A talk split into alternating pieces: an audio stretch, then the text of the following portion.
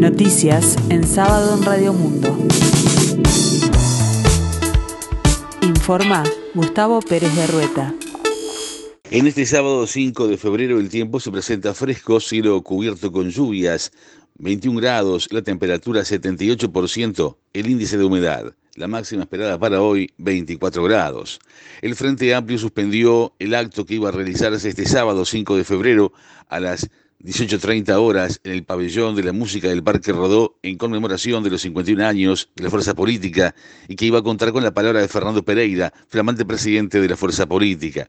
En el referido encuentro, que no se realizará debido al anuncio de mal tiempo por parte de Meteorología, iban a actuar Ana Prada y la Murga Araca Lacana, ocasión en la que iba a hacer uso de la palabra el ex titular del pit que finalmente asumirá en la mañana de este sábado en el Teatro del Galpón. El acto de asunción de Pereira y del nuevo plenario nacional no se suspendió y comenzó sobre las 8 horas, luego que fueran repartidas las acreditaciones. El plenario da comienzo a la hora 10, dará comienzo a las 10 horas y una hora después eh, tendrá lugar el discurso de Asunción de Pereira que se va a transmitir en vivo por la cuenta oficial del Frente Amplio en Facebook. El Instituto Cuesta Duarte del pit valoró la caída del desempleo, pero alertó sobre la necesidad urgente de recuperar los ingresos salariales de los trabajadores.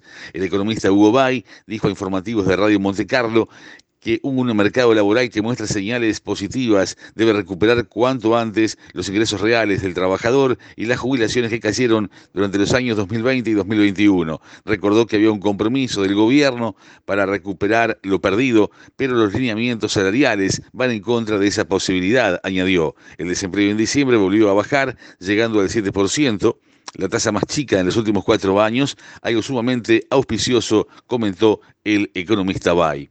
El Ministerio de Salud Pública autorizó el desempeño de tareas de baja complejidad y con la finalidad de que constituyan elementos de apoyo al personal médico o de enfermería de las puertas de emergencia o servicios del primer nivel de atención de los prestadores integrales de salud, a quienes acrediten el cumplimiento de cualquiera de los siguientes requisitos de manera excluyente.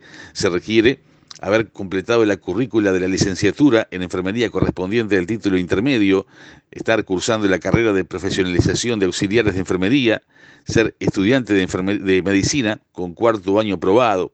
El Ministerio de Salud Pública generará un sistema de registro en línea para aquellos interesados en postularse el cual se pondrá a disposición de los prestadores integrales de salud sin perjuicio de otras vías de postulación realizadas directamente por los prestadores.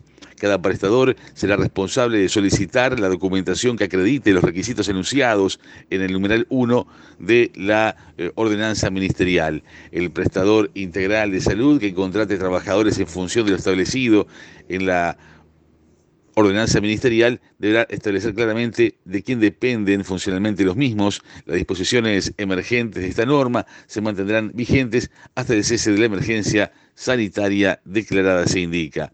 A los 83 años, la compositora, pianista, organista, clavecinista y directora de la Orquesta Franco-Uruguaya, René Pietrafesa, falleció a los 83 años. En su cuenta de Twitter, el Servicio Oficial de Difusión, Representaciones y Espectáculos Sobre recordó a Pietrafesa como una mujer vanguardista, talentosa y con un gran compromiso social. Pietrafesa fue directora invitada de la Orquesta Nacional del Sodre, fue defensora de la difusión musical con programas que sirvan al público en su realidad cotidiana, señala el Sodre, recibió el premio Florencio 1984 de la crítica teatral uruguaya por la música de Electra de Sófocles y el mismo año fue nombrada Chevalier des Arts et des Lettres por el Ministerio de Cultura de Francia. Pietrafesa recibió el premio Morosoli 2005 y el 24 de octubre de 2016 fue designada ciudadana ilustre de Montevideo.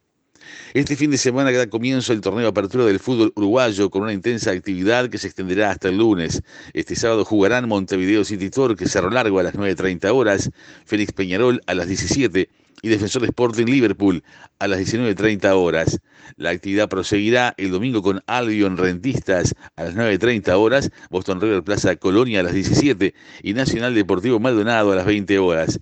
El lunes se disputará el complemento de la primera fecha con River Plate Wanderers a las 17 horas y Cerrito Danubio a las 19.30 horas.